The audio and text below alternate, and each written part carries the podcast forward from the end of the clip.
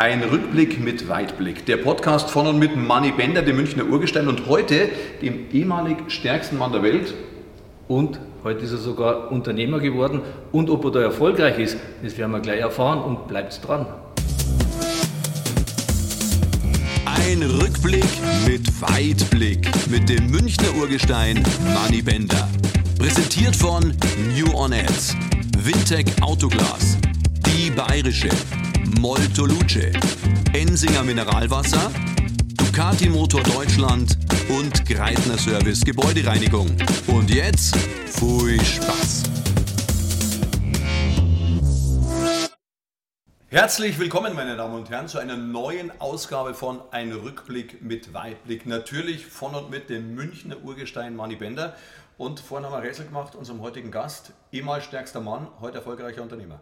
Ja, genau. Jetzt ist er nämlich da. Matthias Steiner, herzlichen Dank, dass du dir die Zeit nimmst, in meinen Podcast zu kommen. Ich habe mich riesig, riesig gefreut, ja, dass es geklappt hat. War nicht so leicht mit dir, weil du ja in Wien lebst ja, und nicht so oft in München bist. Daher herzlichen Dank. Das hat dem Leben in, in Wien nichts zu tun, sondern München äh, äh, bin jetzt immer erfolgreich dran vorbeigeschrammt. Also relativ wenig immer zu tun gehabt, leider, ehrlich gesagt. Aber wenn ich da bin, dann ist es schön, wenn man ein bisschen in Dialekt reden kann. Gell? Danke für die Genau. Einladung. Eben, genau. Was mir gerade ein bisschen getroffen hat, ist Rückblick. Ich bin noch nicht einmal 40 und das muss man schon. Aber das ist sein Motto. Das ist, sein Motto. das ist immer der Rückblick. Wenn alles okay. Aber ich bin gerade erschrocken in meinem Gott. Du kriegst noch keinen Award für dein Lebenswerk. so, so, alt, nicht. so alt bin ich schon. Ja, wir fangen immer an. äh, Die Bayerische präsentiert immer so, ich fange mit fünf Schwarz- oder Weiß-Fragen, wo, wir- wo ich hoffe, dass wir da schon ein bisschen was rauslocken können. Und ich weiß, es, werden, es wird schwierig werden für dich. Für mich, Ja, weil es geht gleich los mit Deutschland oder Österreich. ja, schon, da, da schon eindeutig. Ja? Deutschland. Ja. Uh. Ja. Dann reißen oder stoßen. Zweikampf. Na, stoßen, stoßen, stoßen. Das war meine Lieblingsdisziplin. Ja, Ja. wunderbar. Dann äh, Wien oder Heidelberg.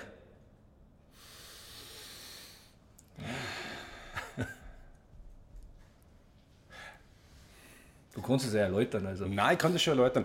Beides ist beides wunderschön, aber ich muss ehrlich sagen, Heidelberg, die Größe ist einfach schöner. Ich finde das angenehmer, wenn man, wenn man mit dem Radl das schön locker durchradeln kann. Ja, wobei, ja doch. Ein geborener Wiener sagt das, er geht lieber Ja, nach das Heidelberg. ist Wahnsinn. Ich liebe Wien, ich bin, glaube ich, bestimmt dreimal im Jahr in Wien. Ja, aber es ist schwer, weil wenn du, wenn du mich fragst, Lüneburg oder, äh, keine Ahnung, irgendwas anderes nochmal, Rotenburg ob der Tauber, ist alles so wunderschön. Gestern war ich in Leutkirch mit dem Rennradl, auch eine schöne Stadt. Also alles irgendwie. Das sind, da, da gibt es kein Schwarz, das ist grau. Dann glaube ich, die, die vorletzte, glaube ich, 145 Kilo oder aktuelles Gewicht. Ja, gern noch leichter als jetzt. Na bitte, also du sagst, das ist ja Wahnsinn. Nein, Darf man ist fragen echt nach dem aktuellen Gewicht? so, ja, 105. 105, aber wenn ich, aus. Aber wenn weniger ich, aus, ja, wenn ich jetzt so, ich, ich bin gestern Radl gefahren, das ist für mich dann schon, das ist Sachen, du vier Stunden fährst, merkst du das halt am Berg vor allem. Jetzt weiß ich, warum die Tour de France-Fahrer doch nur 60 Kilo haben. das ist normal verschickt. Und dann die letzte ist Tanzen oder Das kann, oder. ja, oder. Wow, Das ist ja, die Single von Matthias Steiner, ja, ja, oder? ja, ja, genau. Zurück, zurückgeliebt. Jawohl. Na, das auf jeden Fall. Tanzen ist, ist, gehört nicht zu meinen Talenten. Du das, warst ja ich, ja, das, das, Erfolgreich. das war, ja, das war harte, harte Arbeit mit einer, mit einer Profitänzerin, die, halt, die wirklich sie zehn Stunden mit mir jeden Tag gequält hat. Das war nichts anderes als einfach, das in, in den Muskel reinzutrainieren. Na, tanzen ist schön, aber ich, ich kann es trotzdem nicht wirklich. Singen ist einfach, oder? Schöner. Schöner, für mich, ja. für mich vom, vom Empfinden her. Ob es einfacher ist, ich glaube, das ist auch, wie es- es- es es gegeben ist. Wie weit, wie weit hast du es geschafft in die Charts? Nein, nicht so weit, da war es ja richtig. Nein, es ist dann auch, das war, ist dann relativ bald Corona gekommen. Es war nicht so, dass man gesagt hat, es geht, aber du brauchst dann neue Lieder, musst weitermachen. Und ja, dann bist du natürlich als Anfänger schnell mal weg, wenn du gerade der Überflieger bist, ein Ed Sheeran oder so. Dann. Gehen wir mal auf deine sportlichen Erfolge ein. Ja. Olympiasieger, ja, ich glaube, das weiß jeder, 2008 Weltmeister bist geworden. Was ich, ja, was ich ja total geil finde, ist ja, er ist ja dreimal österreichischer Meister geworden und zweimal deutscher Meister. Ja. Ja, und da kommen wir auch gleich später auf das Thema zurück. Ja. Gibt es auch wenig, glaube ich. Bambi-Gewinner, ja, bei Let's Dance haben wir schon angesprochen gehabt. Ja. Und jetzt kommt's und nicht zu vergessen, ja, 2010 hast du die sächsische Sportkrone noch bekommen. Ja, ja Sauber. weil ich in Chemnitz beim Verein war. Bin Sauber. durchgehend für Chemnitz gestartet. Das waren auch die ersten, die mir geholfen haben, wo ich nach Deutschland gekommen bin. Und äh, da bin ich dann schon so ein bisschen eine treue Seele. dass ich nicht sage, so, ich gehe zum nächsten Verein. Es ist ja nicht so, dass dann einen anderen, einen exorbitant anderen Vertrag gibt bei uns. Da gibt es halt dann mal ein paar hundert Euro mehr im Jahr und ich glaube, da verzichtest dann und sagst, äh, nein, ich bleibe wirklich. Der Aufwand war natürlich immer nach Chemnitz zu reisen, dann, weil in Heidelberg war man stationiert. Aber ähm, na, da bin ich dann schon, das, das vergesse ich dann nicht, wenn mir jemand wirklich hilft. Wenn du zurückblickst, ist die Karriere wahrscheinlich Olympiasieg Nummer 1, oder? Ganz klar, da gibt es, ja. ist logisch. Gell? Ja. Das ist schon eine Geschichte. Und wenn wir, wenn wir dann nochmal zurückblicken, da gibt es, glaube ich, einen Namen, da muss man jetzt fragen, wie es einem geht. Gell? Wie geht es an Martin Schödel eigentlich? Das habe ich vorher nicht gewusst, äh, das weiß ich jetzt auch nicht. Also ich habe vorher mit ihm wenig zu tun gehabt. Das, das war nicht ein, ein Mensch, der zu meinem Freundeskreis gezählt hat. Man hat sich gekannt, man hat sich, ich bin ein Mensch, der respektiert alle. Und äh, er hat sich mit seinen Aussagen ja selbst in, in, auf eine, ja, definitiv Man muss nur sagen, es war der österreichische Vizepräsident vom Gewichtheberverband ja, und der hat natürlich damals eine Aussage getätigt, wo wir ihm heute noch sehr dankbar sind. Ja, ja, wir Deutschen sagen, das war der, die, die Initialzündung. Man muss ja sagen, der hat, das Zitat muss man sagen, weil viele wissen es vielleicht, er hat gesagt, Menschenskinder, also der Matthias Steiner ist so, was, so, so, du bist so befreit von, von Talent so ungefähr. Du, es ist ihm völlig wurscht, ob du in Deutschland, Schweden, Kasachstan oder, was ich witzig, in Tepp, Teppichland startest. Ich habe es hier, oh. nämlich, ja. nach dem neuerlichen Beweis für seine Unspur Sportlichkeit ist es mir egal, ob Steiner für Deutschland, Kasachstan oder was mir besonders gut gefällt, muss ich sagen, fürs Teppichland. Ja. Auftritt. Ja. Und Wahnsinn. Daher herzlichen Wahnsinn. Dank, Herr Schüttel. Ja. Ja. Schickt nochmal viele Grüße. Also wir in Deutschland sind sehr happy, dass es damals gefallen ist. Und dass wir so einen sympathischen, vor allem, würde ich sagen, und erfolgreichen ja. äh, Athleten gekriegt haben. Es war, für mich, es war für mich dann letztendlich der Schritt, äh, wo ich dann gemerkt habe, in Deutschland bist du auch als, als Randsportart auf einem ganz anderen Niveau, was, was, was so die tägliche Betreuung angeht. Wenn man ein mhm. Leistungssportzentrum hat, das habe ich alles nicht gehabt. Ich war ja mehr oder weniger ein Einzelsportler. Das ist halt, da ist Österreich halt einfach zu klein und da kannst du als Individualist schon irgendwo was erreichen, musst aber sehr viel selbst äh, äh investieren. Das habe ich eine Zeit lang gemacht. Ich meine, ich war siebter in Athen, das war ja nicht ja, irgendwas als jüngster Athlet damals. Äh, das war schon nicht ohne. Da war ich auch schon sehr zufrieden mit, mit runterhungern, damals tatsächlich in der Kategorie, wie ich jetzt bin, mit 104, irgendwas Kilo. Ähm, deswegen ähm, das war alles gut und alles richtig, weil ich einfach hier die Voraussetzungen gehabt habe. Ich habe einzelne Leute gehabt, die in Österreich, die ein Traum waren. Ich habe gestern auch wieder mal getroffen, Peter Lauterer, das war mein erster, äh, oder von Beginn an einer meiner ersten Trainer, der, der mich da gefördert hat und das tut natürlich bis heute wieder, dass wir den letzten Schritt nicht gemeinsam gehen konnten, aber trotzdem die Freude ist größer. Mhm. Ja, da muss ich gleich noch, weil es wäre eine Frage von mir gewesen, aber wie war, das, wie war das Gefühl so, wenn man an die Geburtsstätte der Olympischen Spiele mit 22 wenn man da, wenn man da runterfliegt und, und man weiß ja geschichtlich, wo man da ja. ist, wie, wie, ist es dann, das Gefühl oder? Ja, die Geburtsstätte, eine Geburtsstätte war jetzt erst vor kurzem. Da habe ich ja fürs, fürs ZDF was gedreht, da waren wir dann tatsächlich in Olympia selbst. Und das war, war ganz spannend, äh, das zu sehen. Und in Athen war es ja so, ähm, das ist, das stimmt schon, wenn du 21 bist, und du weißt, du hast jetzt mit großen Konkurrenten zu kämpfen und dann, du weißt, Olympische Spiele sind groß, aber dass sie so groß sind, dass eigene Buslinien im Olympischen Dorf verkehren, dass es so riesig ist und riesige Essenshallen und, und dann eben noch on top dieser griechische Mythos. Ne? Das ist dann schon beeindruckend. Vor allem, die haben da in Athen, Gewichtheben war ja da zu der Zeit noch ein Nationalsport, da haben sie riesige Heber gehabt, da haben die eine eigene Halle nur fürs Gewichtheben gebaut. Das hat man sonst eigentlich eher weniger gemacht, man hat vorhandene Hallen genutzt oder mit anderen Sportarten zusammengelegt. Eine Halle nur fürs Gewichtheben die ist dann hinterher im Endeffekt, da kannst du was machen drin, aber das ist nur für den Wettkampf gebaut. Das sind fast Fußballverhältnisse, wo sie ja, Stadien ja, bauen, oder? Ja, ist wirklich, ist, ist wirklich so, das ist in, das, da, da gibt es richtige Helden da unten. Und da bist du schon, es war ja die Halle so, das muss man sich vorstellen, dass die Bühne unten gehabt und, und war wirklich weit oben, haben die Ränge erst angefangen, es war so, so eine runde Halle das hat die auch da noch erschlagen. Also war eigentlich alles eine Nummer zu groß für, für mich damals mit 21 und deswegen bin ich ganz happy, dass ich gerade so den siebten geschafft habe. Ich habe in jeder Disziplin einen Versuch durchgekriegt. Ja, super. Mit Ach und Krach. Wenn du gerade sagst, so Rückblick generell, das war jetzt 2004 war Athen dann, dann kam mhm. 2008 der große Erfolg. Du erlebst das natürlich jetzt aus einer ganz anderen Perspektive. Du weißt ja, wie es ist und wir haben natürlich jetzt auch Sportler da gehabt, mit denen wir viel über Olympia, über Sport geredet mhm. haben und haben gerade auch die Diskussion so mit Peking jetzt gehabt und so weiter. Wie siehst du das jetzt? Wie, wie kommt es bei dir an die ganze Diskussion? Generell die Entwicklung der Olympischen Spiele, dass man nur noch in Länder wie China gehen kann, weil wir in Deutschland keine Winterspiele mehr wollen, weil dann Einsprüche sind und so. Ist das eine Entwicklung, die dich irgendwie beschäftigt oder sagst du, es mir eigentlich wurscht? Nein, es hat, ich glaube, jetzt äh, vor kurzem erst der Eder Felix Neureut eine äh, mhm. schöne Doku gedreht, die, Richtig, ja. die hat mir sehr gut gefallen, weil er bringt es dann auf den Punkt. Ähm, wohlwissend, dass er dann trotzdem nicht das erreichen kann, was er eigentlich erreichen will damit. Das ist schade. Und die Antworten bekommen hat eigentlich. Ja, aber die Antworten, die haben wir, die haben wir schon gehört. Das, er hat schon die richtigen Antworten gekriegt, weil so wie sie da dargestellt wurden, war dann schon, hast du schon gemerkt, okay, es ist halt einfach eine Maschinerie, es ist, ein, mhm. es ist einfach so. Äh, aber Ich glaube, das Problem hat der Fußball auch, dass er aufpassen muss, dass, nicht, dass das nicht überall alles zu kommerziell wird. Das ist einfach so. Nichtsdestotrotz begeistert, glaube ich, Sportarten einfach ähm, ja, Millionen. Das ist irgendwie was Schönes, aber es ist schon. Ähm, also ich, wir haben schon vor, vor zehn, zwölf Jahren, der Bundestrainer und die haben schon gesagt in so Gesprächen, naja, man muss aufpassen, dass sie die Olympischen Spiele nicht zu, zu wichtig nehmen, als, als dass sie dann letzten Endes sind oder das, also das heißt zu wichtig nehmen, sondern, sondern zu sehr aufblasen einfach. Mhm. Sondern wirklich auf den Kern reduzieren. Ja, das ist ja, geht. ich weiß ja nicht, ob es stimmt, aber ich glaube mal, äh, dass die Olympia, das IOC, die möchten 2 Milliarden Gewinn machen und die Chinesen überweisen dann die 2 Milliarden und dann ist, ist eigentlich das Thema erledigt, wo die nächsten Olympischen Spiele stattfinden. Und das ist dann schon, ist dann schon ein Wahnsinn. Aber Matthias, nach auch, also ganz kurz die Frage, ja. bevor du einschenkst, weil du hast den Fußball angesprochen, du als, als Profispieler, du warst der Europacup als Bayern München, du sprichst an, also Fußball in Katar ist ja, wilder geht es ja nicht mehr, oder? Das ist Olympia, weiß ich nicht, in der Wüste, bei Katar ein altes Fußballland, wir wissen ja die vielen Nationalspieler, Moment, wer folgt mir ein? Also das ist ja eine Entwicklung, er spricht an, Wahnsinn, oder? Ich habe ernsthaft eine Anfrage aus Katar bekommen, dass ich dafür starte.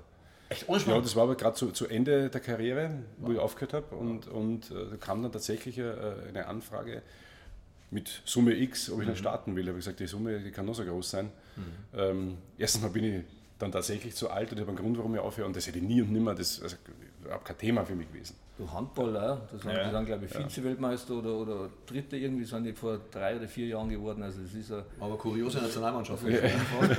Matthias, da, du redest ja relativ viel, dass, ja. dass die, die Lippe ein bisschen äh, nass bleibt und nicht Ich habe den Wink verstanden, schenk ein. Still oder, oder still sprudelig? Still, damit ich auch still bin, mach, mach wohl, dann trinke ich länger. Ich mach schon. Oh, schön, der, der Gast muss selber einschenken. Nein, Marie, die sitzt in der Mitte, ich kann es am besten. Ah ja, dann. Jetzt muss ich nicht einschenken, das ist auch nicht schlecht. Ja, die Entwicklung, gell, das haben wir immer wieder mit unseren Sportlern, die wir in, in jedem Sport ansprechen. Ja, der Fußball wird es überleben, weil der Fußball wahrscheinlich immer seine Fans hat. Aber du sprichst das an, auch die, die, die Sportler. Bist du die dann einmal, du hast gerade angesprochen, in Deutschland besser aufgehoben vorgekommen als, als Sportler, als Gewichtheber. Ist es in Österreich dann so, dass da kennt man den Wintersport natürlich, allen voran Skifahren, man hat das Gefühl, wer die Streif gewinnt, ist dann natürlich ein, ein Nationalheld, ist ja völlig klar, oder, oder Olympiagold gewinnt. Fußball ist inzwischen in Österreich ja auch besser geworden, muss man ganz ehrlich sagen. Das war vor 10, 20 Jahren anders. Ja, vor allem, wir haben ja wieder, wieder einzelne Spieler, die ja vor allem in Deutschland erfolgreich sind oder überhaupt in, in Europa. Also da, da, machen, da wird schon einiges sicher richtig gemacht. Man, darf, man muss ja sehen, das sind 10% der deutschen Bevölkerung. Ja. Äh, die Bevölkerung, das, da ist alles kleiner und du bist einfach nicht so, das ist nicht so ein Rückenwind. Das, das darf man nie vergessen. Ähm, aber das System ist mehr, das ist mehr auf Kultur ausgerichtet. Und ähm, es ist vielleicht gar nicht so schlecht. Also mich hat das ja ganz gut entwickelt und du wirst selbstständig. Aber wenn du irgendwann zu einem Punkt kommst, wo du nicht weiterkommst, dann wird es halt schwierig. Und das, das, ging halt dann so weit, dass es, also das, das, das gab für mich keine Möglichkeit mehr. Also ich habe alles selbst organisiert, ein Masseur oder wenn ich mal zum Arzt musste, musste ich schauen, wo kann ich hin, wen kann ich überhaupt vertrauen. Ähm, und bis hin dann zum, zum Trainer. Also es gab immer Trainerschwierigkeiten, äh, jemanden zu finden, der wirklich äh, Ahnung vom, es ist doch ein Sportart, wo du halt ja, da, muss ein Trainer schon sehr, sehr gut sein. Und ähm, das hat man mir dann zum Schluss auch noch weggenommen und, und, und einen Trainer vor die Nase gesetzt, wo ich gewusst habe, das wird halt dann nichts. Menschlich mochte ich ihn, aber fachlich war es halt dann äh, nicht zielführend und dann war für mich entweder aufhören oder woanders hingehen. Aber wo gehst du hin? Also ich wollte jetzt nicht irgendwie ein komplett neues Leben anfangen. Ich war ja nicht unglücklich da. Ich war, äh, in einer, bin in einer guten dörflichen Struktur groß geworden. Aber, ja. Hast du eigentlich mal schwere Verletzungen gehabt? Ich habe nur eine einzige, die, die wirklich äh, etwas schwerer war. Das war äh, ein, ein Anriss an der Sehne. Das ist aber nur deswegen entstanden, weil man monatelang oder länger sogar am, am anderen Knie eine Entzündung nicht gesehen hat. Im, da war im Knorpel eine Entzündung. Die hat kein Mensch dann gesehen, weil sie mir wehgetan. Ich bin so lange ausgewichen, dass man dann links einfach dann mal die Sehne überlastet hat. Das war das Einzige. Die hätte man nicht mehr operieren müssen. Also er hat gesagt, wenn du Tennis spielen willst, Fußball kein Problem, aber im Gewichtheben als Hauptmuskel entweder so oder so. Und dann habe ich das operieren lassen und das war alles. Ansonsten gar nichts. Also man, man muss ja wirklich sagen, wir haben einen Videopodcast da bei YouTube und liebe Männer, geht's auf YouTube, schaut euch diesen Videopodcast an. Also ich glaube mal mit 105 Kilo, das schaut verdammt gut aus. Gell? Also das ist ja Wahnsinn. Wenn wir 105 Kilo hätten, glaube ich, die Proportionen wären ein, bisschen, wären ein bisschen anders verteilt, oder? Dann hätten wir wahrscheinlich da vorne ein bisschen mehr. Ja. Das war aber, das Problem. Aber ja, du hast ja mal deutlich mehr gehabt. Ja. Ne? Ja, das stimmt, aber ich habe ich hab damals, das war ist sicher die Konstitution auch, ich hab, in Athen habe ich 105 Kilo gehabt und habe aber im Training mit 110 Kilo 10% Körperfett gehabt. Jetzt kann man sich vorstellen, was ich da mit 105 gehabt habe. Wow. Also ich bin einfach wirklich, deswegen ging dann nichts mehr. Für mich war die Gewichtsklasse, ich war einfach zu schwer dafür. Da kommen wir auch gleich noch drauf auf das Thema. Aber ich würde jetzt mal sagen, wir fangen jetzt mal an, wo er klar war. Oh, ja. Ja. Kennst du eigentlich Bam Bam? Bam Bam, ja, das ist äh, äh, Flintstones. Familie Feuerstein. Nein, aber nicht vom, vom Fred, sondern vom Barney Geröllheimer, ne? Genau, von den Feuersteins, genau. Wie, wa- ab wann hast du das gemerkt, dass du so ein kleiner Bam-Bam bist? Oder? ha? Ja, Bam Bam. Also was ich, nein, was ich tatsächlich gemerkt habe, was mich immer gestört hat, waren meine Oberschenkel waren immer zu fest im Verhältnis. Jetzt, auch mit Fußball angefangen, glaube ich, jeder anfängt, klar. Zwischen 6 und 10 und haben auch fleißig gespielt und ich habe aber, weil ich dann so, so geschämt habe, habe ich dann Radlerhosen unter der, unter Fußballhosen angezogen, damit es schlanker wirkt. Mir die Bilder anschaue, hat es noch blöder ausgeschaut. und ähm, ich wollte ein bisschen kaschieren. Das war mein Problem damals. Also nicht, dass ich dick gewesen war, sondern nur die Oberschenkel waren stämmig. Ne? Und das waren später mein Kapital, weil die waren halt immer schon stark und kräftig. Ich merke es beim Radfahren kann ich Gas geben und alles und Kniebein kann ich heute noch gut. Das war, da habe ich das erste Mal gemerkt, dass ich anders bin als andere. aber, aber dann ähm, ist ja nicht so, dass du das Gewicht immer hergehst und hebst jetzt alles immer mit einer Hand. Da ist ja viel Technik dabei und, und äh, logischerweise viel Training. Und was man dann schon sehr früh gemerkt hat, das war eben der, der Peter Lauter aus Bregenz, der mir dann äh, immer ein paar Mal im Jahr gesehen hat in, in, in so Trainingslagern. Der hat dann sehr schnell bemerkt, wie belastungsfähig ich bin. Wenn andere nach zwei Wochen mir dann kaputt waren, war ich halt noch stärker. Ich habe das sehr gut vertragen, am nächsten Tag war ich wieder gut erholt. Und das ist ihm aufgefallen, dass die Muskulatur bei mir gut, sich gut erholt. Ja, das war mein großer Vorteil. Ja, das habe ich ja damals gemerkt, wir haben ja, ich habe ja ein Event, die Peak Performer, und da gibt es ja auch die, die Session, dann können sich die aussuchen, ob sie Golf spielen oder E-Biken gehen. Ja. Matthias hat gesagt, ich brauche einen ohne Motor. Ich wollte ja. sagen, ohne E. Den ich Ohne E. kaputt, den Motor. Ja, und die anderen sind dann die Berge auch mit E, ja, und er ist dann ohne E an denen vorbeigefahren. Naja, Ja, nicht ganz so schnell. gut, das stimmt nicht. Das- Er ja, wollte sich halt ein bisschen auspowern und ein bisschen Gas geben und ein bisschen was machen und das, da hat man dann schon, hat man, dann schon gemerkt, da war glaube ich da der Markus Burkhardt war noch dabei, oder? Aber nicht übertreiben, weil also schneller war ich nicht, weil mit dem Motor bist du schneller bergauf. Aber die 2000 Höhenmeter habe ich komplett ohne Motor gemacht. glaub, mit- das haben sie mir nicht geglaubt, haben sie, haben sie aber draufgedruckt, wie viel Akku drin ist, der war noch voll. weil das einfach, ja, es, der E-Motor ist schon schön, man muss ihn richtig einsetzen. Wie viel Thema. Sport machst du eigentlich täglich? Weil wir kommen zum anderen Teil an, oder den du gerade machst. Aber wenn du jetzt so, du, du warst ja Hochleistungssportler, Mhm. wie, wie viel macht man dann jetzt noch, wenn man sagen wir jetzt im, im Ruhestand ist? Sagen wir, Ja, mit Bewegung war bei mir grundsätzlich immer, immer sehr, sehr stark ausgeprägt. Ich war ein untypischer Gewichtheber. Ich bin auch am freien Tag noch gern spazieren gegangen, wo wir irgendwo in Spanien waren, was wir die Städte angeschaut, was eigentlich eher immer verboten war, dass man die Muskeln schont. Hat mir Spaß gemacht. Ich habe jetzt ein Grundstückel, wir haben das als ein Hanggrundstückel, da be bewege ich mich viel auf und da geht es 100 Meter auf und ich merke den ganzen Tag, da tue ich auch was. Das ist schon mal die Grundbewegung. Und dann gehe ich schon regelmäßig Radl fahren und Gewichtheben zweimal die Woche. ja, Gewicht immer noch. Naja, weil das halt eine gewisse Athletik behält. Du bist Ja, halt klar. dynamisch, schnell und schaust noch halbwegs athletisch aus, ohne dass du den ganzen Tag pumpen musst. Das ist der Vorteil vom Gewichtheben. Und was machst was drückst du jetzt noch so? Ah. So zum Spaß? Da, da bin ich bei, 90, na, da bin ich 100? bei, nein, bei 120 Kilo Reißen, 150 stoßen. Oder wenn du jetzt auf der Und- Bahn ins Bankdrücken machst? Nein, das mache ich so? gar nicht. Ah, nicht. Und dann, und dann du Kniebein, ich gehe immer mit 200. Das ist etwas, was das funktioniert. Es geht immer mit 200. Ja, das, das ist so, die, die Haxen sind so stark, aber ansonsten ein bisschen ein Kurzhandeltraining Ah, schon. ja, dann geht's ja. Dann, dann, dann geht's ja. einfach wie es- wie es gerade passt. Ich habe immer ganz gerne ein Radl im Auto, ein Klappradl habe ich auch im Auto. Schön. Äh, was mich als Fußball interessiert, wieso hat die dann Fußball, wieso hast du es dann nicht mehr weitergemacht? Oder Ganz das, einfach. Es war eine wunderschöne Sportart. Und äh, ich war Verteidiger und habe dann auch, selbst bei unserem Meistertitel, einmal einen entscheidenden 7 Meter Querfeld geschossen. Gell? Äh, weil ich gewusst habe, der, der trifft auf jeden Fall einen, haben wir gewonnen. Das war ganz toll. Und nach diesem gewonnenen Weinviertel Nordmeister, U10, ähm, musste man dann wechseln, weil wir zu wenig Spieler waren in der nächsten Mannschaft, nächste Ortschaft. So, und dann sitzt der Hübsch auf der Bank, der hat den nicht angeschaut. Und dann war es für mich erledigt. Ich habe zur Mutter gesagt, ich will nicht mehr. Und das Zweite war dann tatsächlich, dass du auch gemerkt hast beim Fußballspielen, wenn du gut bist und die anderen schlecht, rennst trotzdem nicht. Und wenn du schlecht bist, klar hilft es natürlich, wenn die anderen gut sind. Aber ich wollte selber die Verantwortung haben bei mir. Und deswegen habe ich dann eher gegen Mannschaftssport entschieden und gesagt, nein, ich will Einzelsport machen. Und da war Tennis zwischendurch. Da waren aber dann Freunde von mir so talentiert, die halt dann wirklich zu den Top-Spielern in Österreich gehört haben später.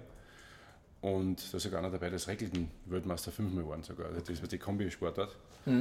Ähm, da habe ich dann auch kein Leibel gerissen und dann bin ich halt zum Gewichtheben gekommen. Aber wie kommt man dann zum Gewichtheben? Ja, durch den Papa.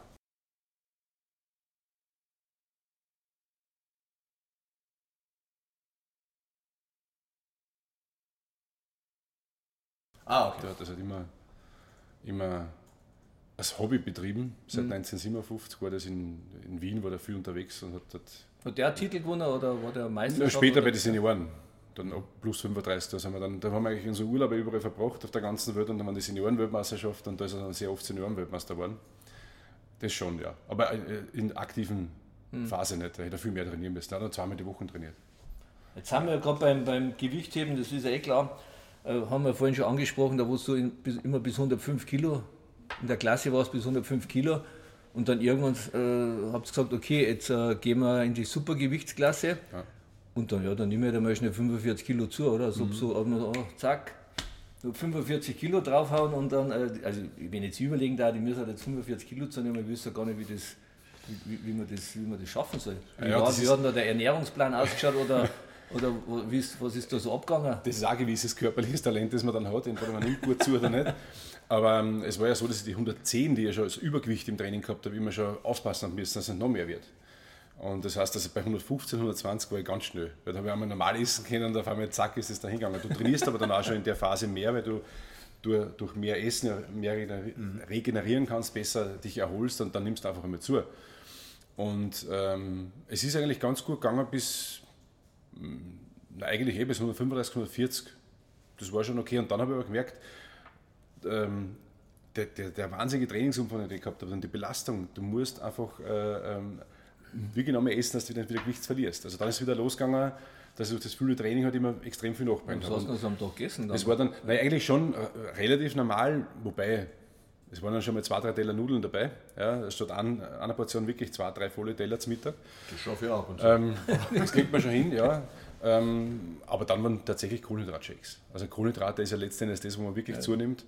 Äh, Eiweiß allein ist eher für den Muskelaufbau interessant, aber du nimmst nicht wirklich zu. Und äh, Fett kannst du nur begrenzt aufnehmen und deswegen ganz viel Kohlenhydrate. Und das war, der, das, war das, das einzige, aber nur flüssig dann, weil- also zusätzlich flüssig, weil sonst hättest du gar keine Chance gehabt. Ja, da bin ich ja froh, dass ich Fußballer geworden bin. Ich, meine, ich habe hab, hab die Veranlagung gar nicht, weil wenn ich erzähle, was ich früher alles gegessen habe. Wie das, was, was hat man für Idealgewicht in, der, in der Bundesliga? Oder ist das wurscht? Ja, Idealgewicht, Was sagt denn Loran, was sagst du da wieder mit dir rum, ja? Also ich, ich bin ja, ich bin ja 1,86 groß und momentan habe ich jetzt 88 Kilo. Aufgehört habe ich mit dem Fußballspielen gewichtsmäßig 82 Kilo. Und angefangen bei Bayern München 72 Kilo. Oh. Also da war ja, Ich erinnere mich an schöne Autogrammkarten auf Opel. Super. Ja, du rennst ja, das ist ja was, was und ich habe hab jeden Abend immer nur Wurstsemmel gegessen oder Tafel Schokolade und das aber jahrelang. Und ich habe nie, im Urlaub habe ich mal zwei Kilo oder mal drei Kilo zugenommen, wenn ich mal vier Wochen Urlaub gehabt habe, ich drei, war ich stolz. Und dann habe ich eine Trainingseinheit gemacht und war, Ja, schon zack, war, weg, war alles weg, wieder alles weg, sogar noch weniger. Ich habe gesagt, das ist ja Wahnsinn, ich kann essen, futtern, ich habe eine Verbrennung vom, vom aller, heute zu heute auch noch. Weil das, was ja immer noch ist, also mir sollte normal ganz anders ausschauen, aber ich habe halt einfach vom lieben Gott eine gute Konstellation gegeben, dass ich eine gute Verbrennung habe. Ja, also herzlichen Dank. Gell? Das ist schwierig in der Hungerphase, dann verbrennst du nämlich. Ja, aber jetzt mittlerweile Was nichts zu essen kriege kriegst. ich schon ein bisschen, wenn ich jetzt, meine, ich war jetzt seit sechs Monaten krank, also da merkt man es dann schon, dann ist alles nicht mehr so, Ja. so stramm wie normal. Also Aber noch jetzt, gut in Shape. ich muss jetzt auch wieder anfangen, ein bisschen zum, bisschen, bisschen zum Joggen. Ja. Dann, äh, ja, dann legen wir gleich mal los zu dem, zu, zum Wendepunkt deines Lebens, oder? 2008, ja? Bist du eingebürgert worden, ne? oder? Genau, im, im, im, Januar, das war dann Das war eigentlich eine Punktlandung, Das war oder? kurz vor knapp, ja. Es war eigentlich noch ein bisschen, ein bisschen früher, als offiziell vorgesehen war, weil du, hast, du brauchst wirklich die drei Jahre, das angesucht habe ich ja im, im Sommer 2005 und du brauchst eigentlich mindestens drei, also normal acht Jahre zur Einbürgerung. Hat das dann ein bisschen leben und geholfen? arbeiten und alles und nach drei Jahren, wenn es insbesondere Vorkommnisse gibt wie im Sport, ja, aber eben trotzdem drei Jahre und das heißt, das war so gerade mit Sommer hinkommen und dann war aber klar, der muss sich qualifizieren auch noch offiziell. Und das geht dann nicht mehr im August. Ja. Und ähm, hat das dann schon noch hingekriegt, dass man das, äh, das gibt es halt dann Mittel und Wege, Gott sei Dank. Aber nichtsdestotrotz, das war kein Weg an, an, an, am, am legalen Prozess vorbei, sondern das war mit komplett Einbürgerungstest, mit Fragen, das, das ist damals neu aufgekommen. Ja, das. Grundgesetz habe ich, habe ich dann lernen müssen. Und es war schon extrem, extrem spannend, was, weil ich wirklich glaubt habe, das gibt es alles nicht. Du, du sprichst ja fließend Deutsch und bist nicht so weit weg und das wird schon irgendwie gehen. Es hat nicht funktioniert. Weil in Deutschland die Länder ähm, mehr Gewalt haben. Also ich, ich glaube, Ende 2005 hat der Bund in Berlin schon gesagt, ja, der wird eingebürgert. So. Aber du kriegst keinen Reisepass, solange das Land das nicht sagt. Und da waren wir in Sachsen damals eben gemeldet. Und äh, weil ich dachte wegen der Sporthistorie, dass es in dem Bundesland sehr, sehr schnell geht, aber da gab es dann zu der Zeit ähm, ein Eiskunstlaufbad, das ebenfalls ähm, die Aljona Savchenko aus, aus der Ukraine eingebürgert hat. Und da gab es aber mit dem Trainer Probleme aus der Stasi-Vergangenheit. Da kann ja keiner was dafür, das war halt so. Das ist passiert und das hat nur leider Gottes mich erwischt, dass, ich dann, dass man bei mir dann vorsichtiger war. Oh, oh. Schnell auf gar keinen Fall. Ja, bist du, bist du dann nach der Einbürgerung bist du dann gleich Europameister geworden? Also im, im, im, Im Reißen Europameister, Im Reißen, ja. ja. Zum Und ersten dann im Stoßen 200 Dritter. Kilo gerissen, ja. und im, im Zweikampf dann Vize-Europameister. War eigentlich schon mal ein gutes Warm-up. Ja, so. man hat, man hat mir eigentlich den Titel tatsächlich ernsthaft weggenommen mit einem ganz normalen Videobeweis, den es bei uns damals auch neu gab. Ja, dass man sagt, da sitzen einmal fünf, fünf extra Kampfrichter und schauen sich Videos an, wie der Kölner Keller.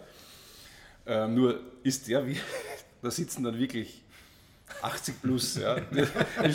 Die, hängen dann so vom Bildschirm. Das war echt witzig. Ich brauche, glaube ich, schon mehr Kontaktlinsen, dass du überhaupt bis Ja, zur also, Brunn sehen, oder? Nicht, das oder? war echt witzig.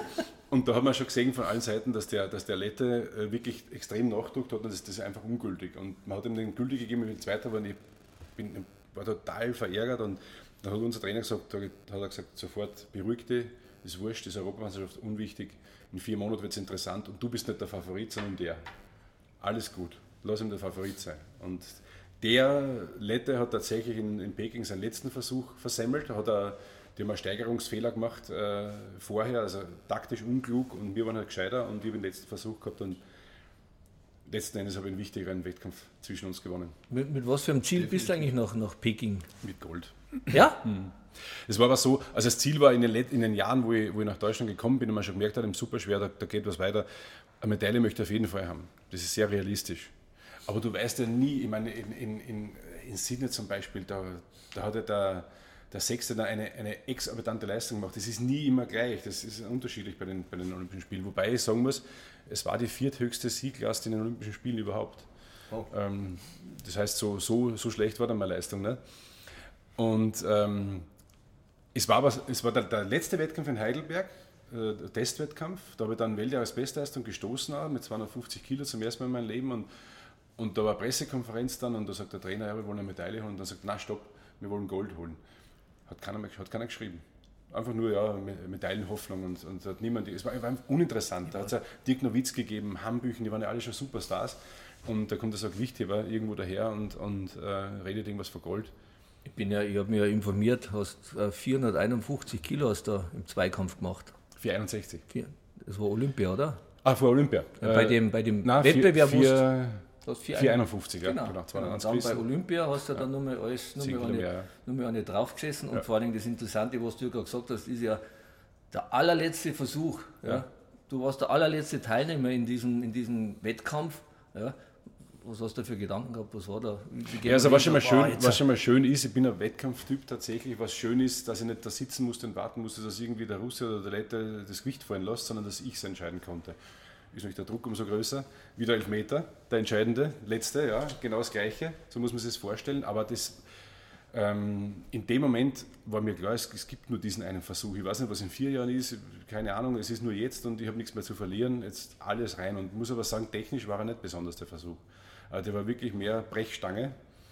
Und äh, wenn man das analysiert, wenn man Videomesstechnik, da habe ich in, bei der Europameisterschaft vier Monate vorher deutlich schöner gehoben. Das habe ich jetzt gar nicht gewusst, dass da mit Video noch gearbeitet wird. Aber Ja, das ist im, im, im Training, wenn du wirklich in der Weltspitze sagen, du willst noch eine Spur besser sein als die anderen, ist das entscheidend.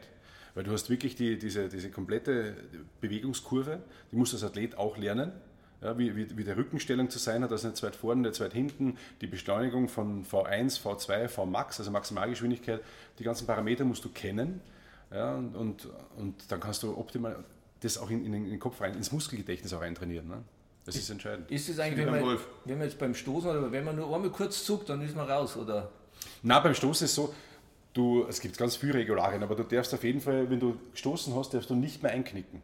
Das muss, zack. Ich meine, es ist eigentlich schwerer, wenn du einknickst und nochmal druckst, aber, Ja. aber es muss, es muss ja, es fühlt einem so schwer, warum gibt es den Blödsinn überhaupt, aber ich sehe es als eine gewisse Grundästhetik.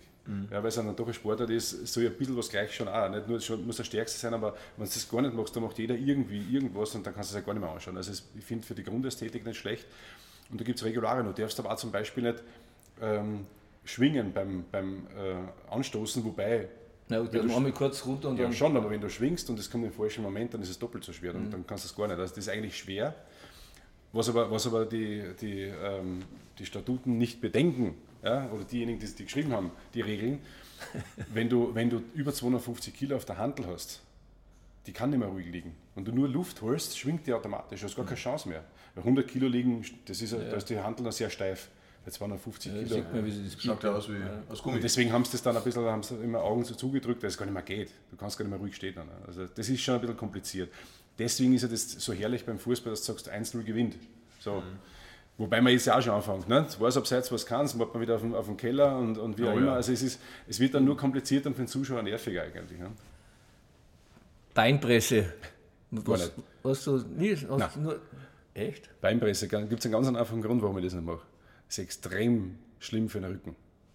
Weil du bist in einer Position, du liegst ja schräg Ich hätte jetzt gedacht, dass die Gewichtheber Nein, richtiger die Oberschenkel nicht. nicht. Weil du, du hast, ja, musst dir ja vorstellen, wie machst du die Beinpresse?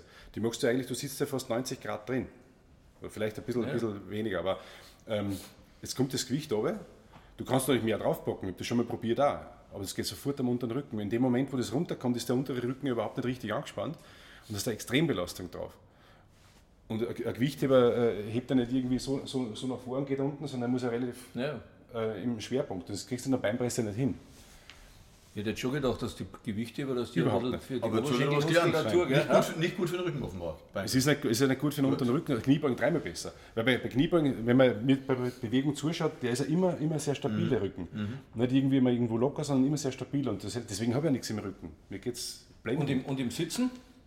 So mal? Im Sitz- Nein, das haben wir nur im Reha-Training gemacht. Ja, genau, das, das kann Aber ich noch erinnern. Ja, Kreuzbandriss. Ja, wenn irgendwas war, ja, wenn du mal irgendwie Entzündung gehabt hast oder die, die, meistens die Patellaspitze oder irgendwas war, oder irgendein, der, der, wie heißt der, der Hoffersche Fettkörper da drin, ähm, oder Schleimbeutelentzündungen einfach. Das war dann immer, immer das Problem. Aber das muss man vorstellen, einer, der so viel Gewicht in seiner Karriere bekommen hat, wie du sagst, der Rücken ist 1A, das ist super. Das finde ich Wahnsinn. Ja, ich habe mich untersuchen lassen in Heidelberg äh, danach und die haben gesagt, wenn sie, wenn wir nicht wüssten, dass sie der Herr Steiner sind, hätten wir gesagt, sie haben noch nie Gewichtheben gemacht. Echt? Aber ähm, Bandscheiben, also alles. Knorpel, Bandscheiben, alles, alles tipptopp. Alles Also immer Top-Haltung gehabt beim Trainieren und in die du Wettkämpfe. kannst, nicht, du kannst, wenn du jenseits der 200 Kilo hebst und du hebst schlecht, du kannst es gar nicht heben.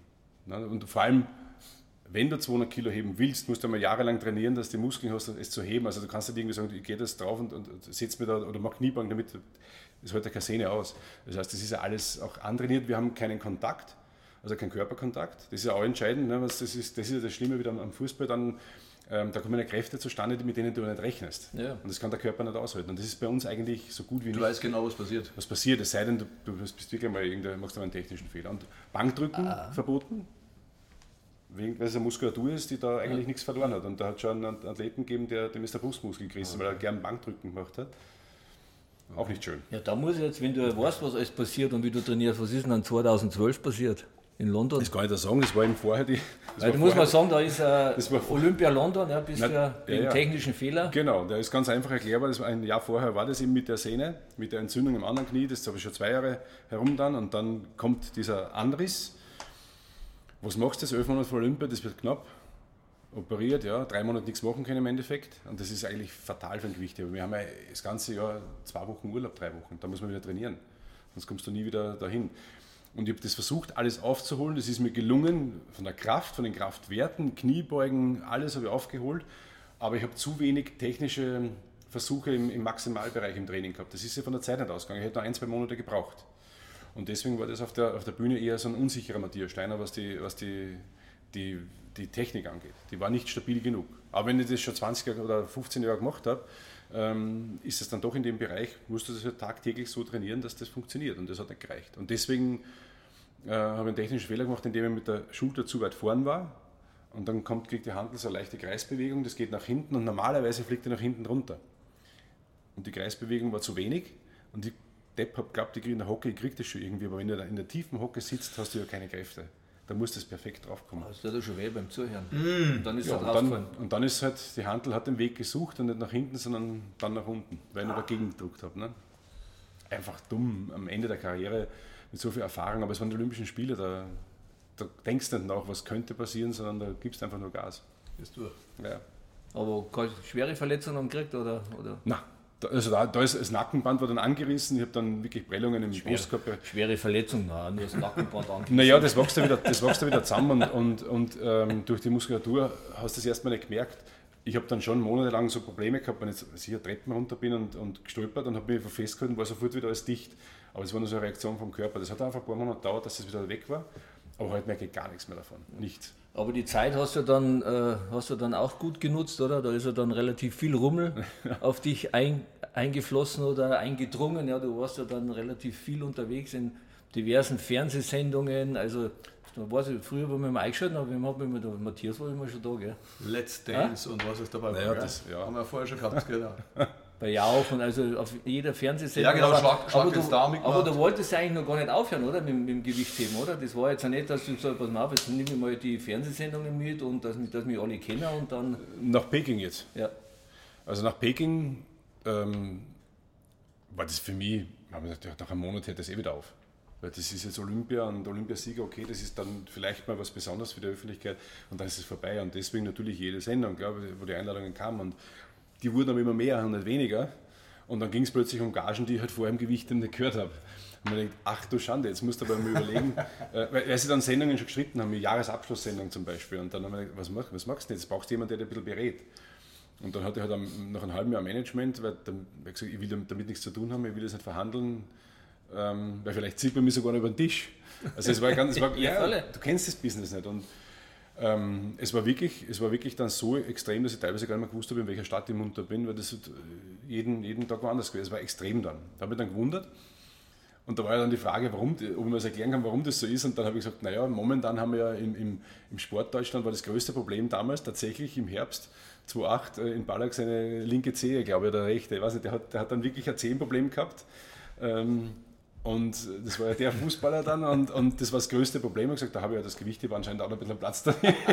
Also eher mit Augenzwinkern gesagt, da gab es halt keine anderen großen Sorgen und äh, deswegen habe ich das mitgenommen. Und ähm, es war dann schon schwer, nach dem ersten Jahr wieder da zurückzufinden, weil 200 Kilo sind immer 200 Kilo schwer. Äh, Wenn, du, wenn du Olympiasieger bist, werden es nicht leichter. Du musst das wieder trainieren und da habe ich eine Weile wieder braucht. dass ja was was war dann dein. Antrieb, dass du dann gesagt hast, so, jetzt gebe ich nochmal, jetzt will ich nochmal Gas geben oder. Also es war überhaupt nicht vorgesehen, dass ich 2008 aufhöre, weil du warst, ich war 26. Ja. Mit 26 aufhören als Gewichtheber, du bist im besten Alter, aber das war gar kein Thema. Nur wenn ich gewusst, dass so die Themen rundherum nicht weniger werden. Aber ich habe gesagt, nein, London, das will ich unbedingt nochmal mitmachen. Also ich habe mich dann so zwei Jahre vor London wieder gefangen, dass ich, dass ich wieder in, in die richtige Richtung denke als Sportler. Aber es war die, diese Leichtigkeit war nicht mehr da, weil zu viele andere Themen da waren, die natürlich als Gewichtheber musst du vorsorgen für später. Ja, du hast keine, keine Zeit für Studium nebenher ähm, oder für berufliche Weiterbildung, das fehlt dir ja. Die 10, 12 Jahre fehlen dir einfach. Und deswegen stehst du dann eigentlich mit Anfang 30 da, wo du normalerweise mit Anfang 20 stehst. Aber haben dir die Fernsehsendungen dann Spaß gemacht oder hast du es nur gemacht, weil es was Neues war? Weil du hast dich da wirklich, ich kann es ja sagen, als, als Fernsehmann, du hast dich da wirklich super geschlagen. Also ich sehe dich bei Let's Dance, sehe ich dich noch, obwohl es lange her ist. Du Menschenskinder, so ein sympathischer Typ. Gut, das war ja später. Dance war ja dort. Ja, aber generell, du, die, die, ganze Fernsehgeschichte. Man Naja, also was, sich das sehr wohl ein. was mir riesen Spaß macht, sind Quiz-Sendungen, da bin ich immer gerne dabei. Das war dann Dali Dali, war, haben sie wieder neu auferleben lassen. Das waren also Genau. Sachen, die macht das einen Spaß. Vor allem, wenn man so ein bisschen, äh, weil ich halt dann doch sehr gern viel lese, mehr in Zeitschriften als Bücher, aber dadurch interessieren mich einfach viele Dinge und das, das kann ich bei Quiz-Sendungen ganz gut ausspielen. Also, das macht mir Spaß. Super. Ja, gut. Und ähm, deswegen habe ich das immer, immer gemacht, solange, solange, solange die Einladungen kamen und kommen und das macht man ja, Spaß. Let's Dance war eine andere Nummer, weil äh, da habe ich dann schon ich ein paar Mal abgesagt, äh, weil eigentlich der, erstmal der, der Quotengewichtheber, der, das hätte gut ausgeschaut mit 150 Kilo das Paket und ich habe gewusst, ich kann nicht tanzen. Und selbst, Wenn super Hebefiguren waren mit der Partnerin, ja, oder? das sind so ganz, schön, ja? das sind so Überraschung. Also erstmal muss man sagen, Hebefiguren äh, gehören eigentlich zum Tanz gar nicht dazu, das ist verboten. Also eine Tänzerin darf eigentlich nie den, den Boden verlassen. Muss immer, ja, ja, das ist so. Aber bei Let's Dance schon. Bei Let's Dance ist es erlaubt und auch gern gesehen. Und das war dann schon schön, ja. Aber äh, letztendlich habe ich es meiner Frau zu verdanken, dass ich da bin, weil die hat mir dann mehr oder weniger hingeprügelt. ähm, sie hat ja dann zu dem Zeitpunkt auch schon unser Management eigentlich übernommen. Oder das heißt, Management klingt immer blöd, aber sie hat die, ganzen Fäden in der Hand bis heute und macht es da souverän. Und heutzutage bei den Veranstaltungen, wenn es zum Tanzen geht, oh, Rückenprobleme oder. oder Nein, oder, das große Glück, dass, dass, dass meine Frau auch nicht gern tanzt. also wir, da haben sie zwei gefunden, die, die, die lieber Radfahren gehen als, als tanzen. Und, und na, ehrlich, weil also es war schon nach, nach Dance haben wir gedacht, ja, jetzt kannst du eigentlich ein paar Sachen. Jetzt müsstest du aber dann wirklich jede Woche in einen, in einen Tanzkurs gehen, dann mit der Partnerin. Und äh, wir haben beide gesagt, die Zeit und Lust haben wir nicht gar nicht. Es war Ja, ich ja, Wie schaut es bei dir aus mit dem Tanzen, Manni? oh, da, Oh. Ja, gut, ich, ich, Oh, noch ja, einmal nachfragen. ich, ein Hochzeitswalzer kann ich, weil ich bin ja schon zweimal verheiratet. Wollte ich gerade sagen. okay, Nein, aber mit meiner, mit meiner jetzigen Frau, mit der Kerstin, die, die hat ja gewusst, dass ich jetzt nicht tanzen kann. Ja? Und ich habe damals zu, zu meiner Hochzeit habe ich dann heimlich einen Tanzkurs gemacht. ja, aber jetzt pass auf, jetzt, ist natürlich, jetzt, hat man, jetzt weiß natürlich meine Frau, dass ich nicht tanzen kann. Jetzt hat die natürlich schon langsam dann so zwei Wochen nur noch hat gesagt, du, wollen wir nicht einmal in Hochzeitswalter tanzen? Ich weiß ja, du kannst das nicht und so, wollen wir nicht einmal ein bisschen üben? Habe ich immer gesagt, Schatzi, ich war schon mal verheiratet, den habe ich im Griff. die hat aber nicht gewusst, dass ich einen Tanzkurs ja, ja. Und dann ist sie immer aggressiver geworden. Ja, da waren nur noch drei Tage bis zur Hochzeit. Ja, jetzt, jetzt sind wir mal üben, jetzt müssen wir mal üben. Habe ich gesagt, entspann dich, ich kann den. Ja. Und dann zwei Tage vor, jetzt und ist richtig, ist dann richtig losgegangen. Jetzt üben wir und so weiter und blamieren wir uns ja mit dir. Und weißt du, ich gesagt, weißt du was, du machst alles kaputt. Ja. Ich habe einen Tanzkurs gemacht, ja, und dann habe ich dann schön auf der Terrasse habe ich dann umgeführt. Und gesagt, okay, Entschuldige, das tut mir echt leid. du hast nur die Gegner ausgetanzt, das war's. Ja, genau. Also das mal, aber mittlerweile glaube ich, ein bisschen Fox glaube ich kann ich nur, aber das ist auch nur, sagen wir mal so ab 1,5 Promille, dann bin ich locker in der Hüfte. Es ja. ist aber, ja, genau das ist aber der Punkt, ja. weil mir hat ja meine, meine Tänzerin dann bei Let's Dance vier Wochen vor der Sendung gesagt, kein Krafttraining mehr. Sag ich, nein, nichts, gar nichts. Und du merkst einen riesen Unterschied dann in der Hüftbewegung, weil mhm. natürlich sind wir beweglich in der Hüfte, aber eben nur in eine Richtung. Mhm. Und dieses Seitwärts, das ist ein Riesenunterschied. Also Krafttraining ist ja schon sehr hinderlich beim Tanzen und das wollte, auf das wollte ich nicht verzichten, bis heute nicht. Nun nur mal kurz zum Sportlichen. Du hast ja dann 15 Monate keinen Wettkampf gehabt, bist mhm. dann hast du dann vorbereitet auf Südkorea 2009, mhm. hast aber abgesagt. Mhm. War das verletzungsbedingt oder hast du gesagt, nein, die Gewichte, die schaffen nicht für, für die WM? Nein, das, war, das, das, war, das war ein, ein unnatürlicher Leistenbruch. Unnatürlich deswegen, weil es es im Gewichtheben gar nicht gibt. Man könnte jetzt meinen, der hat seinen Bruch gehoben. Ehrlich? Nein, es gibt, also ich kenne keinen Gewicht, der einen Leistenbruch hat. Ähm, weil das weil du kommst eigentlich gar nicht so weit, wenn es dann eigentlich was, wenn so ist, ist, oder? Nein, das, das, also ein Leistenbruch entsteht am meisten durch irgendwas Unvorhergesehenes und das passiert im Gewicht eben nicht. Und, und ähm, ich habe tatsächlich einfach eine, eine Bindegewebsschwäche angeboren. So, und das ist halt irgendwann durchgebrochen. Mhm. Und äh, da war es dann so, dass ich dann, ähm, das war vor Olympia, vor Peking schon, ähm, hat sich da zwischen, zwischen meinen Beinen was verändert. Das wird immer größer und ich dachte, das ist ein Tumor. Ja, und äh, ich war ja in einer Phase, wo, wo mir eher alles wurscht war, ich habe nichts mehr zu verlieren und habe gesagt, zum Arzt gehe ich nicht, weil wenn der dann sagt, ich habe irgendwie Hodenkrebs oder was, das interessiert mich nicht in dem Moment.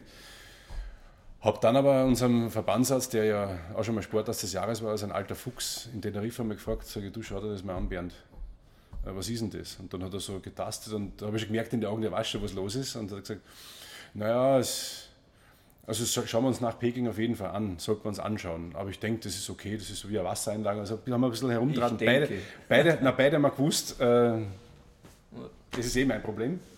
Ja. Und es war tatsächlich ein Leistenbruch. Und ich bin mit Leistenbruch Olympiasieger geworden. Ne? Wow. Das ist dann, man sieht Beweisfotos gibt es tatsächlich auf die Bilder. Wenn man, wenn man sich die Videos anschaut, Bilder, sieht man, dass das äh, unnatürlich groß ist. Und äh, habe das aber nach Peking einschlafen lassen, weil dann es hat ja nichts wehgetan. Es war nur da, es war störend. Einschlafen lassen bis ich dann meine Inge kennengelernt habe. Und sie dann gesagt hat, habe schon einiges gesehen, aber das noch nicht. also wie sie es jetzt gemerkt hat, ja?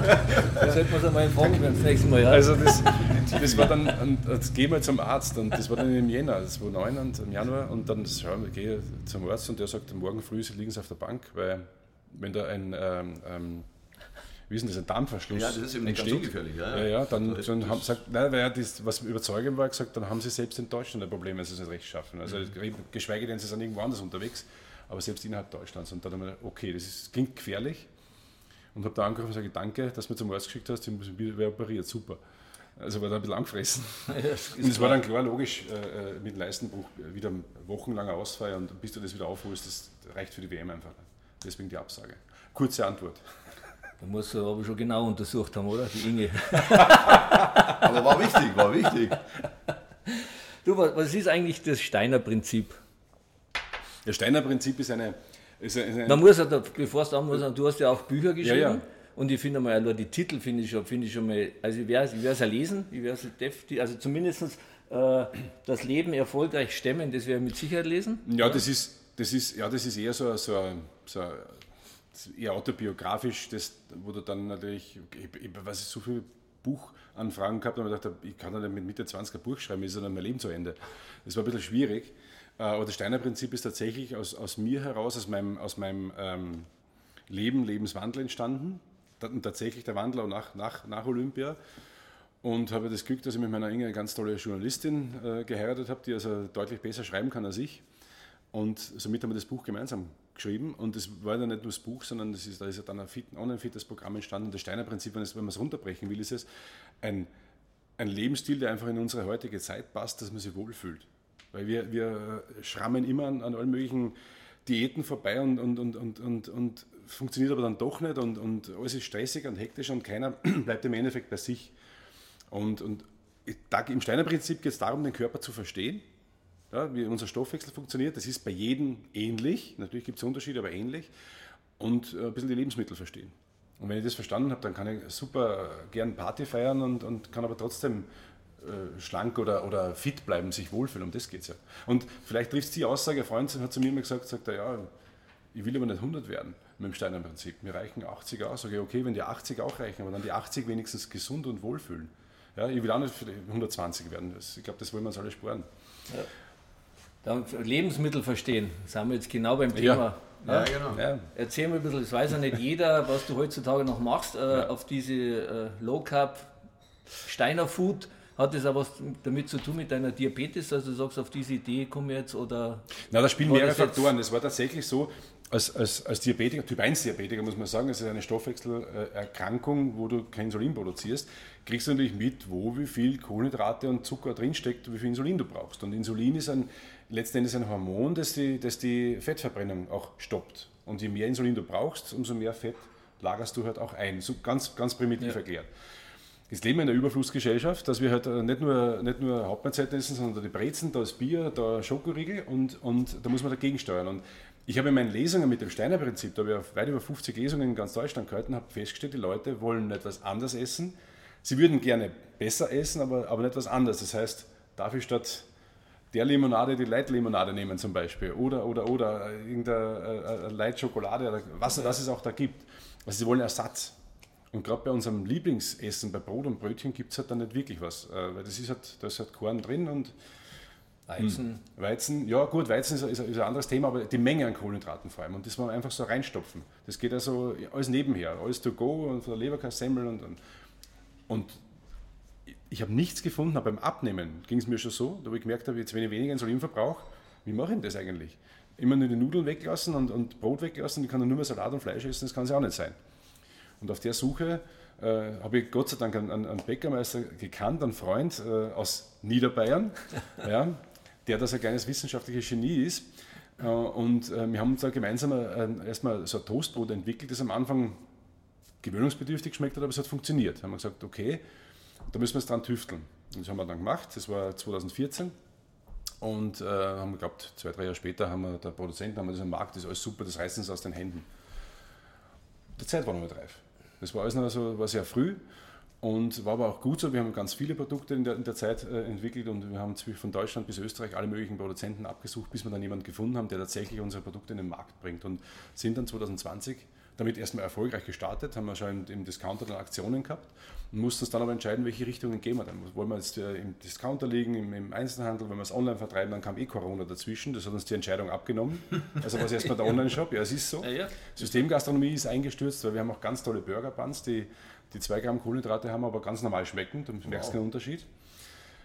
Und äh, seit diesem Jahr äh, machen wir kein Lizenzmodell, also wir geben, vergeben keine Lizenz, sondern jetzt machen das äh, äh, Inge und ich zusammen komplett alleine und haben also die Firma Steiner Food jetzt aufgebaut mit Mitarbeitern. Wir stellen jetzt laufend Mitarbeiter ein und das hat also eine ganz andere Richtung. Und jetzt seit diesem Jahr kann ich wirklich sagen, dass ich Unternehmer bin. Das, das ist das äh, mit, allen, eigener Hand. mit allen Konsequenzen und mit, allen, äh, mit aller Verantwortung, die du dann hast, auch den Mitarbeitern gegenüber, aber auch dem, dem Kunden gegenüber. Und das ist schon, schon ein großer Aufwand, weil wir so viele Produkte haben. Es geht jetzt auch in Richtung Nudeln zum Beispiel. Nudeln ja, mit weniger als Erzähl mal bitte, was, was, was da so für Produkte gibt oder was da Also hast. aktuell im Onlineshop zu kaufen gibt es äh, äh, Brot, Brötchen, und äh, so hell und dunkel jeweils. Dann gibt es Porridge und Pancakes. So, das ist, das ist fertig, was im Shop steht. Äh, in der, in der letzten, Im letzten Feinschliff, das heißt in der Produzentensuche eigentlich sind wir jetzt bei Nudeln. Ähm, Burger Buns äh, testen wir jetzt auch noch, das, das, diese Woche sogar wird getestet. Das musst du aber alles, du musst dann alles erstmal, du brauchst dann Verpackungen, du musst schauen, welch, welchen Vertriebsweg wählst du. Bei Burger Buns macht es natürlich Sinn über, über, über Systemgastronomie, das geht erst jetzt wieder los. Und jetzt mit, eben mit, dem, mit dem wachsenden Mitarbeiterstab kann ich das jetzt alles machen, weil bis, bis, bis vor kurzem haben wir das ja mehr oder weniger alleine gemacht. Ja. Ähm, mit, natürlich auch mit dem, mit dem Lizenznehmer, aber, aber es war halt unsere eigene Sache. Und jetzt wird es jetzt wird's, jetzt wird's Aber eine das, größere das Nummer. interessiert mich schon mal. Ich stehe im Laden, sage, da sehe ich Eiweißbrot zum Beispiel. Gibt's, Ja. habe ich auch schon gesehen. Wie, wie, wie funktioniert das? Blöde Frage. Wie schaffe ich, werde jetzt viele interessieren draußen, ich isst gerne Semmel, isst gerne Brezen, da sage ich, klar, sind Kohlenhydrate drin. Mhm. Ja. Wie schaffst du das jetzt, eine Brezen zu machen oder eine Semmel oder was, die schmeckt, aber weniger Kohlenhydrate hat? Was nimmst du anders her? Was sollst du denn Also es sind, es normalerweise sind ja drei bis vier, maximal fünf äh, Zutaten drin. Ja, sind genau. noch 15 drin. Oh, wow. Damit es aber so aussieht wie, äh, wie eine Semmel und damit es auch so schmeckt. Also das Toastbrot, wenn es dann toastest, ist, da ist wirklich da ist so gut wie kein Unterschied. Oder bei den Okay. Nudeln, äh, da ist ein minimaler Unterschied. Du merkst, du merkst es vielleicht, aber, aber ganz wenig. Es geht ja darum, dass der Genuss erhalten bleibt. Mhm. Das ist das Entscheidende. Ähm, mit welcher Sache wir natürlich zu kämpfen haben, ist, dass eben, du hast es angesprochen, Eiweißbrot, das ist äh, in, in aller Munde, Eiweiß haben wir auch viel drin. Ähm, ich darf ja Low Carb nicht direkt auf die Produkte schreiben. So, da gibt es also gewisse Gesetzgebungen, das wurde nicht festgehalten, ab wann Low Carb beginnt. Äh, somit habe ich dann eigentlich Lower Carb, aber es ist ja Low Carb, weil ich als Typ 1 Diabetiker brauche zum Beispiel für meine Produkte kein Insulin.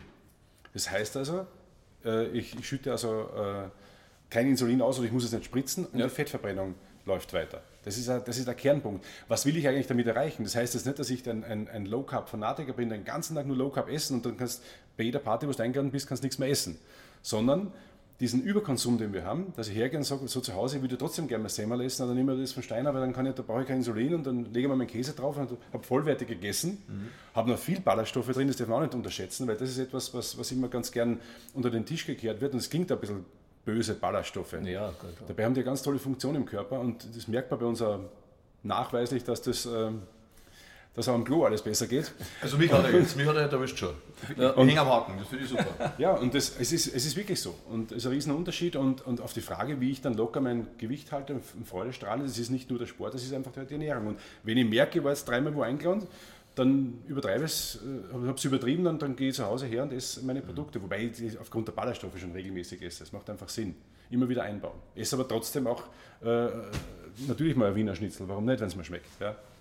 Ja, die Frage muss man mal, die wird jetzt wahrscheinlich nicht, äh, ich werde jetzt nicht der Erste sein, aber wie hat sich das vereinbaren lassen, Diabetes und Hochleistungssport mit, das ist ja, war das für die da ein Problem oder? Naja, es ist. Oder, oder am Anfang nur die Umstellung oder irgendwann Da gibt es zwei, ja dran. na, da gibt's zwei Antworten. Äh, Also zum einen bin ich ja reingewachsen, habe es ja mit, mit Ende 17 gekriegt. Das heißt, da war ich so gerade an der Kippe Leistungssport oder nicht Leistungssport. Und ähm, da kriegst du erstmal die Diagnose und dann ist klar, das ganze Leben ist vorbei. Du bist eigentlich, äh, letztendlich habe ich 50% Behinderung, äh, wenn man so will, wenn man im Katalog nachschaut. Und ähm, dann musst du erstmal wieder das Gehen lernen, wie, das, wie der ganze Stoffwechsel funktioniert, Insulinspritzen, Zucker messen, äh, wie, welche Lebensmittel wirken wie. Das ist in den ersten Monaten wirklich sehr, sehr, sehr, sehr haarig. Und dann habe ich das versucht, mit dem Leistungssport zu kombinieren oder mit dem Gewicht eben zu kombinieren. Und da merkst du halt schon mal, wo deine Grenzen sind. Und die, warum beide Antworten? Zum einen brauchst du für beides Disziplin, für Leistungssport und für Diabetes. So, das hat sich die Hand gegeben. Und zum anderen aber, es ist bis heute so, ich bin jetzt seit über 20 Jahren Typ 1 Diabetiker, dass ich dann trotzdem regelmäßig auf meine Uhr schauen muss, passt also auf, mein, auf, mein, auf meinen Blutzuckersensor schauen muss, passt denn der, der Zuckerwert, was esse ich denn nachher, gehe ich mit Mann jetzt noch was essen zum Mittag, esse ich dort nur Nudeln oder esse Fleisch, äh, wie ist der Ausgangswert, wann muss ich spritzen. Also es gibt heute auch schon mittlerweile Systeme, die das so ein bisschen äh, automatisieren. Das ist schon sehr nah am gesunden Menschen dran, aber funktioniert auch noch nicht so hundertprozentig. Also äh, trotz aller Technik müssen wir trotzdem unseren Körper kennen und immer wissen, was los ist. Hat aber den großen Vorteil, dass mir der Blutzuckerwert oder überhaupt die, die ganz, das ganze Management äh, sagt, wann man nicht zu viel Stress hat. Also wo du einfach weitermachst oder du und einfach gibst Vollgas, Vollgas, Vollgas und irgendwann mit 50 kriegst du einen Herzinfarkt, was nie auf den Körper gehört hast, ist bei mir immer so der recht richtige Zeitpunkt, okay, der Zucker sagt, nimm dir mal fünf Minuten Zeit, schau mal, was los ist mit dir, kümmere dich um dich. Und das sehe ich als, äh, mittlerweile als großes Privileg. Ja, es gibt schlimmere Krankheiten. Def definitiv. Aber auch ja. schönere. Aber, Ja, vor allem, wenn man so gut handelt wie du, muss man sagen. Das ist natürlich schon Ja, aber es ist nicht das- einfach nur irgendeine Tablette reinwerfen und das Naja, war's schon, sondern ja, das ist, nein, nein, muss, schon, ja- ich habe die ja. Verantwortung den ganzen Ja, ja. Tag, auch beim Schlafen gehen. Wie komme ich die Nacht durch, damit ich gute, stabile Werte habe? Mhm. Das ist dann schon manchmal nervig. Jetzt muss ich meinen Ralf einmal eine Frage stellen. Damit das so lange Antworten sind. Nein, nein, nein. Wie wichtig findest du jetzt das, das tägliche Trinken im Leben? Ja, ich muss sagen, ich trinke zu wenig. Ja, Du meinst jetzt aber normales Trinken? Ja, normales Nicht Bier Wasser. oder so? Ja, nein. Ja, es ist, es ist wichtig, glaube ich. ich meine, das, ist, das, das liest man überall und gerade mit Journalisten erzählen sie immer überall gesund leben und so weiter. Ich stelle selber fest, ich trinke viel zu wenig, glaube ich. Das ist ja. Gibt's neulich, neulich, noch- neulich haben wir einen Beitrag, da sage ich drei Liter, dann sagt der Redakteur zu mir, das ist viel zu viel, drei Liter, zwei Liter ist richtig mit drei Liter, der stirbt ja fast. Und ich gesagt, um Gottes Willen, ich glaube zwei Liter ist mal trinken, oder? Du warst wahrscheinlich. Ja, das, ich konnte die Zahl nie nachvollziehen, weil ich, ich komme auf 4 bis 5. Uh, Ich habe sonst gar keine Chance. Also du bist safe. Ich bin safe, ja. Okay, das nein, ist bei mir, bei mir. Standard. Ja, man ist, ist ja bekannt, ja, der Ja, das ist Wahnsinn. Ich schenke mir es noch. Was zwei Drittel sind- besteht ja der Körper was. aus Wasser. Ja. Äh, immer sehr gern. Ist wirklich so. Also vor allem, vor allem Wasser und äh, hat, jetzt, hat ja jetzt in letzter Zeit auch Ronaldo bestätigt. Ja? Der trinkt ja viel Wasser Ja, echt? und, und ähm, ja, bin ich begeistert. da, bin, da bin ich echt Fan. das ist- Nein, weil du einfach, weil, weil wir eben aus Wasser bestehen und vor allem, es ist ja, glaube ich, es gehört dazu gesagt, da sind wir wieder beim Thema Low Carb, wenn du die Limonaden trinkst, und jetzt rede ich nicht von den so, sondern wirklich von den Limonaden, der Körper kann aus der Limonade das Wasser nicht als Flüssigkeit extrahieren. Da ist halt so viel Zucker drin, dass das halt kein Durstlöscher ist. Deswegen trinkt man dann immer mehr. So ein Energiespender. Energiespender, aber kein Durstlöscher und das heißt, man Nein, müssen, wir Wasser jetzt. genau, Genau. Ja, genau, ja eben, ja, ja, die Limonade in Form von Zucker, Energiespender, aber das Wasser ist, ist tatsächlich, ja, ist ein Lebenselixier und das ist, ist enorm wichtig. Aber ich habe ich hab immer schon ein Durstverlangen gehabt, also immer Wasserverlangen gehabt. Das war, ich habe nie das Thema gehabt, dass ich mir Wasser hinstellen muss, dass ich es vergisst. Das ist bei mir im Auto, habe ich Wasserflaschen liegen und meistens zu viel, damit ich immer was mit habe. Immer. Ja. Hast du eigentlich gewusst, dass ein, ein gut trainierter Muskel aus 75% aus Wasser besteht? Sag, Das ist ja hier, das ist ja eine Wissenschaftssendung hier. Ne? Ja, wenn, man, wenn man Matthias Steiner da mit, mit, mit Low Carb und 75% Food und dann wird man Wasser. schon mal über Ernährung Wow, und, okay, und, ja. und über die guten Dinge des Lebens auch mal, was uns weiterbringt. Und nicht Darum immer habe ich so wenig Muskeln, Manni. Mit, bei die, die haben im Podcast haben wir gehört, wie das Weißbier schmeckt und wie man fortgeht und alles. Ja. und bei Matthias Steiner, ja, wir reden halt einmal ein bisschen über, über das so Gesunde im Leben. Wie, was, wir wollen ja auch mal alle so Über das- vielleicht über- einmal ausschauen, ja, wie, über das- wie der Matthias. Ja, mir nicht mehr, aber ich, ich hoffe, dass mir der ein oder andere Junge auch zuschaut und, und sich das anschaut, ja, was, wie der Matthias Steiner ausschaut. Ja, Über das 105 Bewusste Kilo, vielleicht eher, weil es ist ja nicht so, dass, dass, dass ich früher ein Kind von Traurigkeit war und natürlich in der, in der Jugendzeit, in der wilden Zeit äh, alles Mögliche erlebt. Ähm, vielleicht kauft man es mir jetzt nicht ganz ab, weil, weil ich das ganz anders natürlich lebe, aber mir geht es halt zum Beispiel so, wenn ich jetzt am Abend ein Glas Wein trinke, bin ich wach. Das wird mir so vielleicht sogar schmecken, aber ich bin wach und dann liege ich im Bett und denke mir, was mache ich jetzt? Und wenn ich keinen keinen Wein trinke oder keinen Alkohol trinke, dann schlafe ich acht Stunden wie ein Baby. Und das ist für mich, jetzt muss ich mir selber die Frage stellen, was ist mir wichtiger? Und deswegen habe ich tagsüber keine Probleme. Ich bin nicht müde, mir fallen nicht die Augen zu. Es sind Dinge, das ist, ich glaube, man muss einfach ehrlich zu sich selber sein. Das ist für mich eigentlich das Steiner Wenn du ehrlich zu dir, zu dir selbst bist, was andere können das. Die brauchen ein Bier zum Schlafen und, und schlafen dann super. Okay, ich nicht. Die Frage, gibt es denn irgendwas, äh, eine Sünde, die du dann doch gern hast? Das klingt ja wahnsinnig, ich bewundere das sehr, sehr. Aber wo du sagst, Mensch, gut, der Wein ist nicht, haben wir gerade gehört, aber ist es dann vielleicht der Schokoriegel oder ist es irgendwas? Naja, süß schmeckt, schmeckt mir auch und deswegen entwickelt der Steiner Food auch, auch Muffins und, und, und Käsekuchen und alles. Das, jetzt brauchen wir eben nur Produzenten noch. Das, das ist mir klar, das, das mag ja jeder. Ich habe aufgrund schon meines Diabetes und Rennradfahren brauchst du dann aber natürlich was Süßes. Und dann gehe ich greife ich nicht immer zum Traumzucker, sondern dann, wie ich es jetzt gestern gemacht habe, fahre ich dann in zur Eisdiele, mache dort die Pause, esse Eis und dann fahre ich wieder weiter. Ob es jetzt das Optimalste ist, weiß ich nicht, aber ich kann es dann ähm, auch, auch mal genießen. Aber um die Frage zu beantworten, am liebsten habe ich am Abend dann schon ein schönes Stück Bitterschokolade. Also da, da muss man lange suchen, bis man eine findet, die einem schmeckt. Aber 85% darf es haben und wenn der dann richtig schön langsam zergeht, das ist für mich schon Genuss. Soll ja auch sehr gesund sein, je bitterer, der gesünder. Ja, aber auch nur ein- bis zu einem gewissen Maße. Ja. Ja, gut, aber. Jetzt bin ich mal gespannt, vielleicht kann ich jetzt doch noch ein bisschen fangen mit einer Frage.